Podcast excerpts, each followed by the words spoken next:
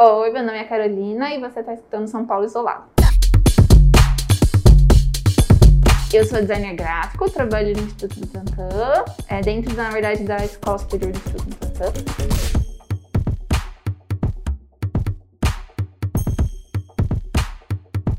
Eu sou branca, cabelo cacheado, alta, magra, olhos escuros, cabelos escuros, e eu acho que é isso. Uso óculos e cabelo curto. Então eu tava no Butantan trabalhando, tava com bastante projeto, principalmente que a gente fazia bastante, nessa época, bastante evento. E aí, de repente, nesse momento, falaram que ah, a partir da semana que vem as pessoas vão ficar home office. E pra gente foi completamente novidade, porque não era uma realidade no Butantan, pelo menos, trabalho à distância. E eu realmente achei que em poucos meses, no máximo um mês, a gente estaria de volta, assim. Mais ou menos. Até deixei comida na minha gaveta, porque realmente eu não me liguei que ia demorar. E aí, realmente, eu não voltei pro Butantan, não presencialmente, por um bom tempo. Eu acho que até mais ou menos setembro. Quer dizer, aí eu voltei, na verdade, um dia quando eu precisei fazer teste, porque eu fiquei com. Eu tive Covid e no Butantan eu conseguia fazer o teste. Aí eu precisei ir lá no Butantan e eu aproveitei e falei, vou limpar minha gaveta, que deve ter bicho lá dentro. Só fui voltada. Realmente, quando veio a gente trabalhar o esquema duplo, né? Metade lá, metade em casa. Foi difícil para você se acostumar com home office ou não? Ah, no começo eu achei bem assim. No começo foi meio férias. Na minha cabeça era tipo, uh, não férias de que eu não tinha trabalho, mas um esquema assim de algo muito novo que é gostoso. E, e ao mesmo tempo eu queria mostrar muito mais serviço. Eu acho que por eu nunca ter trabalhado à distância, eu ficava imaginando, não, eu preciso fazer muito mais para quem antes estava do meu lado perceber que eu estou fazendo coisas. Eu acho que até a equipe inteira se entender com a nova realidade levou um tempo de adaptação, diminuiu um pouquinho a demanda. E aí eu comecei a sentir mais realmente o que era ficar isolada. Porque quando as coisas são novidades, elas são interessantes. Depois que ela deixa de ser novidade, ela começa a dar um medo mesmo, assim, do desconhecido, de eu achei que ia durar pouco, não tá durando tão pouco assim. O que, que vai acontecer daqui pra frente, né? Depois, como aquilo não era tão novidade, deu uma diminuída na demanda, eu precisei ocupar de alguma coisa, inventar coisas para meio que para me relaxar, assim, para extravasar, na verdade. Então, assim, era ocupar esse meu tempo de modo que eu não pensasse muito nisso. Aí eu comecei a inventar coisa. É. eu comecei, por exemplo, a cozinhar muito mais. É, nessa época, meu namorado, no começo da pandemia, meu namorado veio para São Paulo. Ele morava em Florianópolis. Aí depois ele saiu daqui e foi morar sozinho, então é, deu ainda mais esse espaço. Então sempre que a gente se via, a gente cozinhava. Aí eu pintei a minha parede aqui de casa. Você que pintou? Sim. Ah, que linda! Eu desenhei ela, aí a ajuda para pintar foi meu, o namorado da minha irmã que pôs também a mão na massa. Só eu e ele, sabe? Ninguém mais ajudou. Então eu comecei a extravasar dessas formas, assim. É, desenhar, computador, só que agora eu comecei a fazer mais aquarela, enfim, cada hora eu vou tentando extravasar de alguma forma. E exercício em casa, que eu odiava. Mas naquela época foi uma coisa que ocupava meu tempo e me ajudou muito, inclusive eu acho que quando eu fiquei com Covid, porque eu sentia cansada. Não foi sério, meu Covid foi tranquilo até, mas eu me sentia cansada, né? Só que eu não parava de fazer exercício. Então talvez esse negócio de fazer exercício meio que me ajudou até na respiração, essas coisas. Foram umas coisas que eu fui arrumando e descobrindo pra ocupar meu tempo. E série, muita série. muitas séries, muitas séries. E foi isso, assim. E plantas. Eu não tinha plantas e fui arrumando plantas. Eu acho que até com a ideia de ter algo para cuidar, assim, que exige um cuidado, tempo, comprar terra, sabe? Você vai pensando um pouco em outras coisas. E eu não sou uma pessoa que, assim, que mostra muito as coisas fácil. Então eu comecei a somatizar muita coisa. Lá por maio, quando eu fiquei com Covid, começou ali em abril, eu comecei a somatizar muita coisa, sabe? Comecei a ter problema de cabelo, eu tive problema de dermatite, eu tive um mês inteiro de insônia, não dormia de jeito nenhum. Passava mais de uma noite seguida sem dormir. Na minha cabeça eu tava, ah, tô em casa, a situação é ruim, mas eu tô super levando bem, imagina. Mas aí eu comecei a sentir esse monte de coisa. Isso foi depois que você pegou o Covid? Foi meio concomitante. Eu, na época do Covid eu também ainda não tava dormindo direito. E foi assustador para mim, assim, não dormir. Que aí esse tempo que já tava grande em casa, eu ainda passava madrugada em casa, grande, sem fazer nada, e na verdade nem dormi, mas eu tava conseguindo. Então foi, foi meio assustadora a parte da insônia, assim, porque pelo menos eu nunca tinha tido isso. Então foi uma novidade. Não saí, continuo sem sair, mas assim, ir pra um bar pra mim ainda é meio inconcebível, assim. Pra mim parece que se eu for é antiético, sabe? É uma coisa que eu tô fazendo errado assim, pessoalmente parece que eu vou estar fazendo algo muito fora da lei, assim, completamente errado. Então eu não vou estar confortável. Embora tá aí o bar, o restaurante, tá tudo aberto, assim. Aqui na rua as coisas estão vida normal, com muitas aspas, mas há um bom tempo. Então, assim, é uma rua muito agitada, então a gente vê que o movimento realmente voltou já há um tempo. Embora a situação pandêmica não tenha melhorado muito, ou na verdade piorou de vamos supor aí de final do ano para cá ela piorou, né? Como foi você pegar Covid? A, a sua irmã pegou também? Assim, a gente acha que ela foi a primeira no caso, né? Porque ela que apresentou os sintomas primeiro. Eu e ela, sempre teve muita rinite, alergia no geral. Então, assim, a gente não se ligou. Ela começou a ter é, nariz, essas coisas escorrendo. Ela teve um pouco de febre. Mas ela achou que era tipo uma sinusite. Só que aí ela, de repente, perdeu o olfato e o paladar. E aí a gente, eita porra! E aí ela foi fazer aqueles testes de farmácia aqui, na verdade, até de anticorpo, né? Assim.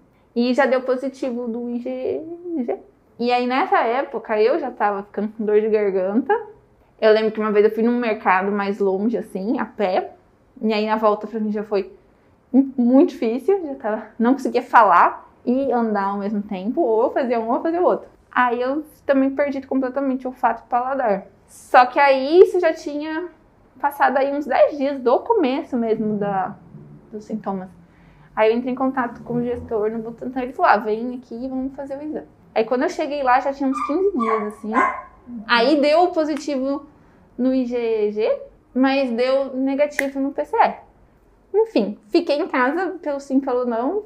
Até porque eu não sabia se meu namorado, por exemplo, também tinha pego nessa. Logo em seguida foi ele que sentiu dor de cabeça e muita febre. E ele ficou meio fanho também, essas coisas mais respiratórias, mas não teve falta de ar nem nada disso. E então ele fez também o de farmácia, porque ele também não, não foi para o hospital fazer PCR nem nada, e deu também IgG para ele.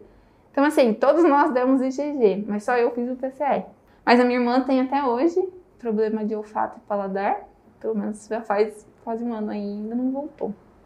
Mas o meu passou mais ou menos um mês, um mês e meio. Foi bem lento, não sei como é para todo mundo, mas para mim, para ela foi bem lento o processo de voltar. Eu acho que foi o pior desconforto da Covid pra gente, assim. É porque realmente é nada, assim. É zero, é completamente zero. Tinha as coisas queimavam em casa e eu só via pela fumaça que tava queimando coisa em casa. A gente ficou fazendo exercício de olfato, falaram pra gente que era bom. tipo, ah, fica cheirando umas coisas por um tempo, mesmo que você não sinta nada que é meio que para sua área neurológica e voltando a entender os odores. E quando voltou, levou um tempo, ela começou a ter a distorção. Eu não tive, pelo menos. Essa distorção você diz de sentir é, cheiro estranho, essas é, coisas? É. Ela sente, no começo ela sentia cheiro de cheiro e gosto de podre nas coisas. Ela falou que vai mudando às vezes. E aí foi meio estranho, porque tudo que ela comia, ela falava, isso aqui tá, tá estragado, isso tá estragado. E a gente não achava nada anormal, assim. Foi aí que começou uma outra notícia que mandavam pra gente de alguma pessoa, não sei aonde, estava tendo esse problema. Agora que esse distúrbio está sendo mais comentado.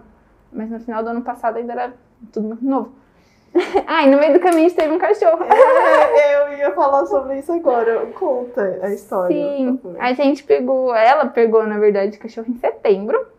Porque a gente pensou, ah, estamos em casa. Eu, eu sempre quis ter cachorro. Ela nem tanto tinha uma feirinha perto de casa de sábado e que adotou lá. A gente pegou ela filhote e a gente nunca tinha tido cachorro, então foi uma aprendizagem grande pra gente desde o começo, porque a gente só tinha as coisas no plano das ideias mesmo, assim. O que era ter um cachorro? Ah, vai ser ótimo, ele vai deitar do meu lado, ele vai super ser fofinho. E a realidade é um pouco diferente. foi cansativo trabalhar e dar atenção para tipo, um filhote o dia inteiro. Então você tá lá tendo uma reunião, de repente ele tá latindo, destruindo sua cama atrás de você. Isso é uma coisa meio comum pra gente. Aí você tem que desligar a câmera, dar uma arrumada em toda ali e voltar, assim, como se nada tivesse Aí vira contra a parede. É. E aí, a gente sempre soube que ela tinha medo de gente, desde muito pequena.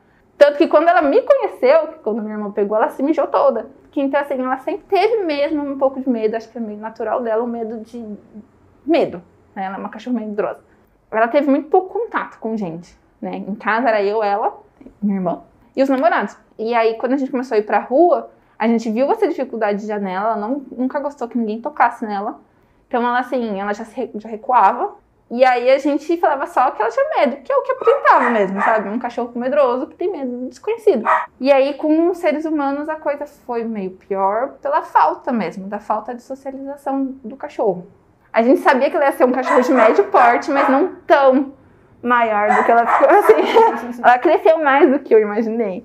E a partir do momento que a gente começou a sair com ela, ela maior, e ela foi tendo mais movimento na rua, o problema de reatividade, que é o que, ela, os cachorros têm, cresceu, cresceu muito.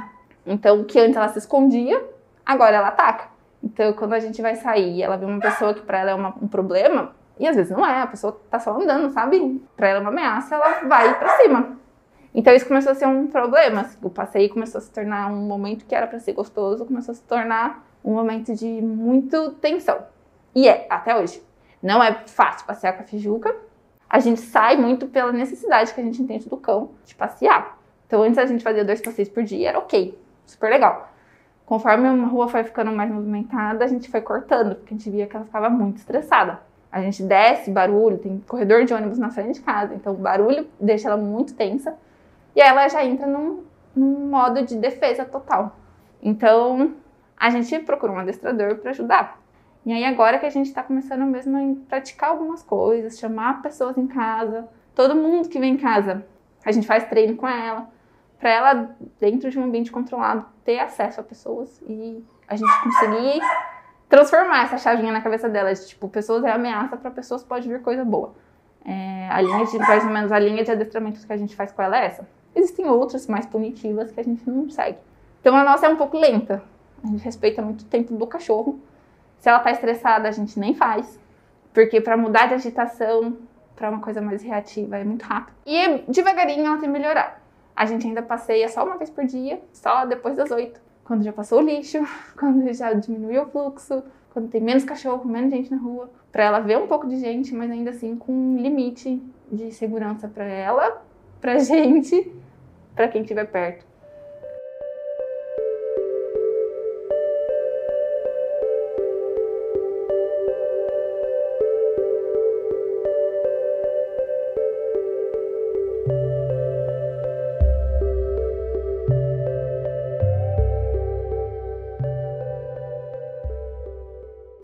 Você acha que a pandemia tá, tá te afetando? O que, que a pandemia despertou em mudança, assim, você? Eu acho que o que ela mais despertou em mim uma autoconhecimento. Durante esse tempo assim em casa, é, é bizarro pensar nisso, mas eu tive que saber o que podia, o que eu podia fazer que ia me acalmar e dentro do que eu podia fazer dentro de casa. Então assim, ah, cozinhar mesmo. Era uma coisa que eu fazia mais por necessidade. Hoje eu vejo que eu gosto. Eu acho que uma coisa que vai ficar assim é, nossa, aproveite muito seus amigos. Aproveite muito sua família quando você pode. Uma coisa é você escolher não ver um amigo no final de semana, outra coisa é você não poder ver, sabe? E tem amigos que eu não vejo desde o começo do ano passado. Nunca mais vi. Teve filhos de amigos que nasceram que eu nunca vi também. E uma coisa que para mim hoje faz muita falta, então eu vou dar muito valor quando voltar, são todos os eventos e coisas culturais. Que antes a minha vida muito rodava em torno disso, participei na, de coletivos culturais. A pandemia impactou muita coisa, mas a cultura foi assim extremamente prejudicada de muitas formas. Então, assim, a falta desses eventos culturais, acho que para todo mundo, do micro ao macro, assim, para quem trabalha, a quem só desfruta. É, poder ir numa amostra, numa exposição, num show, numa feira, é, num samba, qualquer coisa assim. Eu acho que quando se fala de cultura é muito amplo. Mas isso me faz muita falta. Então, assim, o que a pandemia vai deixar para mim, assim, quando tudo voltar, aproveite muito essas coisas. Porque a gente vê que elas são parte da essência humana, assim, você participar das coisas mais artísticas, da cultura. A cultura é muito Tem muito a ver com a vida humana. Uma coisa bem, assim, básica que eu acho que eu vou levar para a vida inteira é essa questão de higiene. para mim é meio estranho. Agora eu sair de um ônibus e não passar um álcoolzinho, sabe? E o sapato fora de casa também é uma coisa que eu aprendi. uma coisa que a pandemia com certeza é bem pequeno, assim, né? né? Assim, uma coisa bem pontual mesmo, assim. Mas eu acho que vai ficar, assim, eu aprendi e acho que faz todo sentido manter esse tipo de coisa. Como que foi? É, continuou ou não? Hum, não. O nosso coletivo, a gente tinha um evento que, era, que a gente gostava muito de fazer, que já em 2020 a gente não conseguiu. E foi louco porque a gente sempre teve a esperança, alimentou a esperança de não, daqui dois meses a gente vai fazer, vai dar tudo certo. Tudo bem, não deu, daqui dois meses a gente vai conseguir fazer, sabe? A gente ficava alimentando essa esperança de que ia voltar logo. E teve um momento que chegou agosto e falou, não vai dar. cada um foi tendo seus, seus momentos de reflexão mesmo, tipo, o que está acontecendo, cada um seus universos, cada uma com as suas ansiedades, com as suas depressões. É, eu tive meus problemas de ansiedade, um amigo ou outro teve problemas de pânico, ansiedade também, muitas pessoas em crise de depressão. Então isso foi dando uma, uma desmotivada geral. E no coletivo a gente foi parando, parando cada vez mais as nossas reuniões, as nossas ideias. Acho que ninguém se sentia muito apto, psicologicamente mesmo, de continuar. A gente nunca fez do coletivo algo de fonte de renda. Cada um tem seus empregos e tudo mais. Graças a Deus ninguém saiu com um emprego perdido nem nada. Mas no coletivo a gente desacelerou completamente. Aí no começo desse ano eu resolvi dar um tempo mesmo. Falei para eles que eu precisaria sair esse ano pelo menos para realmente pensar em outra coisa, aproveitar que estava mesmo desacelerado para a gente realmente abrir espaços. Porque era uma coisa muito prazerosa, a gente não queria que fosse obrigação de nada, sabe? Então, assim, foi desmotivando muito, pegou muito forte a desmotivação, assim, sabe? Foi, pelo menos para mim, foi muito difícil transformar uma coisa que era um problema que me desmotivava em faísca para criatividade. Parabéns para quem conseguiu. Nossa, tá pegando fogo, eu tive uma ideia, vou botar em prática. Nossa, pra mim não foi isso, assim. Foi tipo, meu Deus, eu vou ficar aqui no meu quarto chorando um pouco, esperar isso acabar. Como que você imagina o pós-pandemia? Como você acha que vai estar tá os ânimos? Eu gostava, antes eu gostava muito de pensar que o mundo ia ser muito diferente pós-pandemia. Mas acho que agora eu tô um pouco. Eu acho que o que eu tenho visto do mundo, do Brasil, da forma como tem sido lidada a pandemia, do nosso governo, das nossas autoridades no geral, que as pessoas só querem voltar ao que era. E às vezes eu acho que cada um pode conseguir ser um pouco melhor, mas eu acho que no geral eu, eu tô sentindo um certo pessimismo, assim. E eu acho que o pós-pandemia vai ser ainda muito duro, pelo menos nos primeiros anos, talvez, meses, espero. Eu acho que a gente vai colher muito fruto, na verdade, da má gestão dessa pandemia. Então, muito desemprego, muita coisa fechada, que é uma realidade, muito morador de rua. E aí eu não, como eu falei, não culpo a pandemia, né? Porque ela não é uma entidade. Mas eu culpo mesmo é a gestão de tudo isso. A coisa positiva que talvez eu, as pessoas possam tirar é do poder do coletivo. Tem coisa que não se faz sozinho, só coletivamente mesmo. Eu acho que isso minimamente as pessoas entenderam, por mais que a necessidade as faça não fazer. Mas eu acho que a noção de que tem hora que a gente tem que parar e fazer as coisas em conjunto. Talvez isso a pandemia tenha trazido, assim. Desde que eu me conheço por gente, assim, eu nunca vi a cidade parar o, pouco que ela parou. Né? Eu lembro de fevereiro, não, março, abril. A rua realmente estava muito mais tranquila. Não vou falar que, nossa, era uma Europa que as pessoas tinham carta para ir na rua, porque, né? Não chegava a esse nível, mas assim, as coisas realmente pararam. Então, assim, eu, eu vi que as pessoas conseguem pensar de forma coletiva até onde dá. Você acha que as, as pessoas vão mudar? Gostaria de dizer que sim, mas eu acho que não. Eu acho que o que as pessoas podem mudar com essa pandemia, elas talvez já mudaram, que é muito nessa questão mesmo do, do aproveitar a vida. A gente viu que o ser humano é muito social, ele precisa do outro, ele precisa sair, ele precisa ver pessoas, é, ficar sozinho, isolado, não parece que não é da natureza humana mesmo. Assim. As pessoas não conseguem. Mas Eu não sei se mais que isso as pessoas têm mudado, assim. Infelizmente, alguns mudaram numa questão de respeito ao outro, alguns não. Então é difícil falar num geral, assim, né? As pessoas num geral.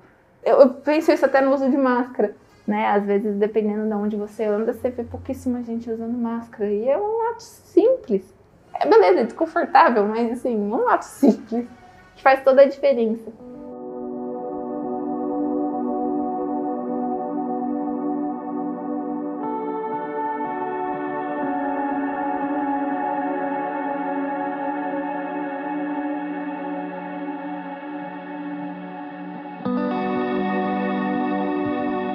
Carol, você pensa na morte?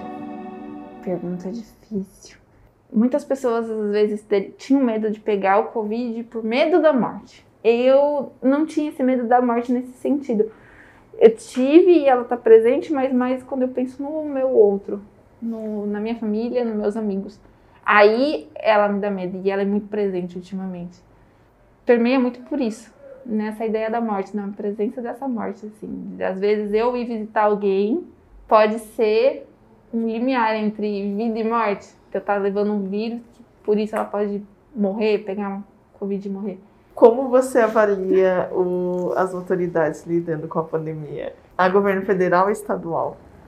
Primeiro que essa briga governo federal e estadual já é um problema. Eu acho que numa pandemia ou em qualquer outra situação, eles deveriam ser poderes que se conversam e não que divergem dessa forma, porque aí a coisa ficou polarizada realmente. Parece que se você tem que escolher um lado, e numa pandemia não deveria ter lado para se escolher, deveria ser única e exclusivamente diminuir os, os prejuízos da pandemia, o máximo que pudesse. Infelizmente, o governo federal foi completamente omisso hoje, a gente tem visto mais ainda com a CPI aí, encarando tudo que tem sido feito. A ausência completa, a negligência completa e o principal é que tudo isso custou muita vida, que podia ter sido evitada a morte de tantas pessoas. E, e até hoje, as pessoas não, não pararam de morrer até hoje por Covid. E a falta de vacina, que a gente poderia ter tido vacina desde o final do ano passado, é uma coisa assim inconcebível. Simplesmente por se basear em não se basear em ciência, sabe? Se basear em crença, em vontade particular, assim, de não querer ver a, a coisa como ela é mesmo, sabe? Não dar voz a quem realmente tem autoridade na área para responder sobre aquilo. E o governo estadual, ele fez. Eu não vou bater palma para umas coisas assim, nossa, ele. Temos, fizeram aí, temos vacina no governo, no estado de São Paulo. É o mínimo. A gente devia ter tido vacina no Brasil inteiro nesse momento, assim. E eu acho que o problema dele, do governo estadual, foi levar isso para uma rixa pessoal, que não ajudou em nada. Ele fazer tudo uma grande propaganda, pensando não numa numa eleição 2022. Certos discursos não precisavam ser politizados, eu acho que certos discursos eram científicos e deviam ser respeitados e, e seguidos de acordo com quem pode falar sobre isso e não ficar politizando tudo. Parece que muitas vezes essas pessoas falam: ah, não vou tomar essa vacina ou aquela vacina, porque se eu tomar essa, é do outro candidato. Por isso que eu acho que eu vim sendo tomada por uma força de pessimismo ultimamente, assim a gente vê que certas coisas parece que não vão mudar, sabe? Nas pessoas, assim. E na política. Eu acho que, putz, podia ter sido tão diferente, podiam ter tratado isso de uma maneira tão mais séria. O Brasil podia ter tido vacina tanto mais tempo. E aí você vê que as coisas se perdem por, por tão pouco, assim. Eu fico muito desmotivada de pensar que, nossa, depois da pandemia o mundo vai ser melhor. Não, não sei se vai, porque já não tá sendo, sabe? Já podia ter sido feito muita coisa que já não foi. Mas governo estadual, querendo publicidade ou não, querendo é, ganhar votos futuros ou não, não sei, ele pelo menos foi atuante, ele não foi omisso. Mas o federal foi omisso, foi negligente, ele não se portou de nenhuma forma é, respeitosa com quem estava sofrendo com isso, com quem estava morrendo com isso, com quem estava perdendo emprego com isso. O que você quer para o futuro do Brasil? Nesse momento, vacina. Se tem uma coisa que vai poder fazer a gente voltar minimamente às atividades que tínhamos, para a gente conseguir ter a vida no movimento que a gente quer, voltar a ter a nossa liberdade do jeito que a gente quer, é voltar a viver a vida com menos medo e com menos medo de morte, da morte principalmente, é uma coisa chamada vacina. Então, nesse momento, o que eu mais quero para o Brasil é vacina, vacina para todo mundo. E o que eu mais queria é que as pessoas tivessem respaldo. Assim. Eu acho que muitas pessoas se sentiram, como eu posso dizer, à mercê da sorte nessa pandemia. Isso eu acho muito triste. As pessoas não terem o que, não ter trabalho, não ter como trabalhar ou não ter onde morar, que é isso vira uma bola de neve, não ter o que comer e tudo isso assim foi uma grande falta de respaldo do governo. Que nas próximas eleições a gente leve muito em conta o que aconteceu agora, da forma que tudo tem acontecido, para a gente conseguir evitar de alguma forma que os próximos governantes sejam ou façam coisas parecidas como tem sido lidado com a situação agora, assim. Então, eu gostaria muito que o Brasil tivesse um próximo governo que fosse muito, tivesse muito mais atenção ao social, à saúde, que desse muito mais incentivo à ciência. Porque se hoje a gente está saindo da onde a gente entrou é devido a ela. As instituições públicas, que se não fosse o SUS, a gente também estaria pior ainda, né? É muito fácil a gente falar, ah, o SUS é horrível, o SUS é, tem filas, sim, mas se não fosse ele, a gente não tinha metade do que a gente teve de, de positivo nessa pandemia. A gente não teria vacina sendo distribuída agora. Então, que o próximo governo tenha realmente mais ênfase na gestão pública, no bem-estar social mesmo, assim. E o que você quer para o seu futuro? Ai, o que eu quero pro meu futuro? Tá aí, uma pergunta que eu faço pra mim todo dia. Essa é uma pergunta muito, muito filosófica. Eu acho que eu quero muitas coisas, mas agora, se tratando de pandemia, o que eu quero pro meu futuro é poder voltar a ver meus amigos, poder voltar a ver meus pais e minha, minha família no geral, sem essa culpa, sem esse medo, com essa, na verdade, a culpa de estar fazendo algo errado? É, eu quero conseguir ter a minha vida de volta, assim, ter as experiências de vida de volta. É o que eu mais quero, assim, agora. É conseguir sair, ver amigos, viajar, é, me divertir e sem esse medo.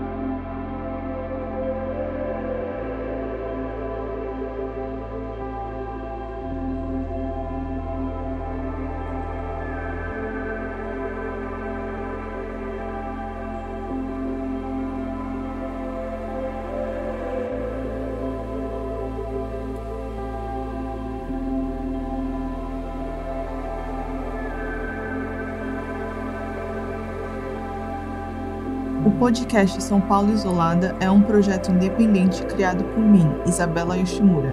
Veja mais fotos no nosso Instagram e também no nosso site, o sãopauloisolada.com.br. Lá você vai encontrar essa conversa transcrita e também vai poder assinar a nossa newsletter com dicas do que fazer nesse período de pandemia. Toda sexta-feira você recebe um resumo das conversas que aconteceram ao longo da semana, com as dicas culturais ou de comportamento de cada pessoa entrevistada. Se quiser contribuir com o projeto, temos uma campanha de financiamento coletivo aberta no Catarse. Toda ajuda já é um super apoio para que ele aconteça. Se puderem, fiquem sempre em casa. Preservar nossas vidas no momento atual é o mais importante para a gente voltar com tudo nesse futuro que está se abrindo sempre. Uma boa semana e até o próximo episódio.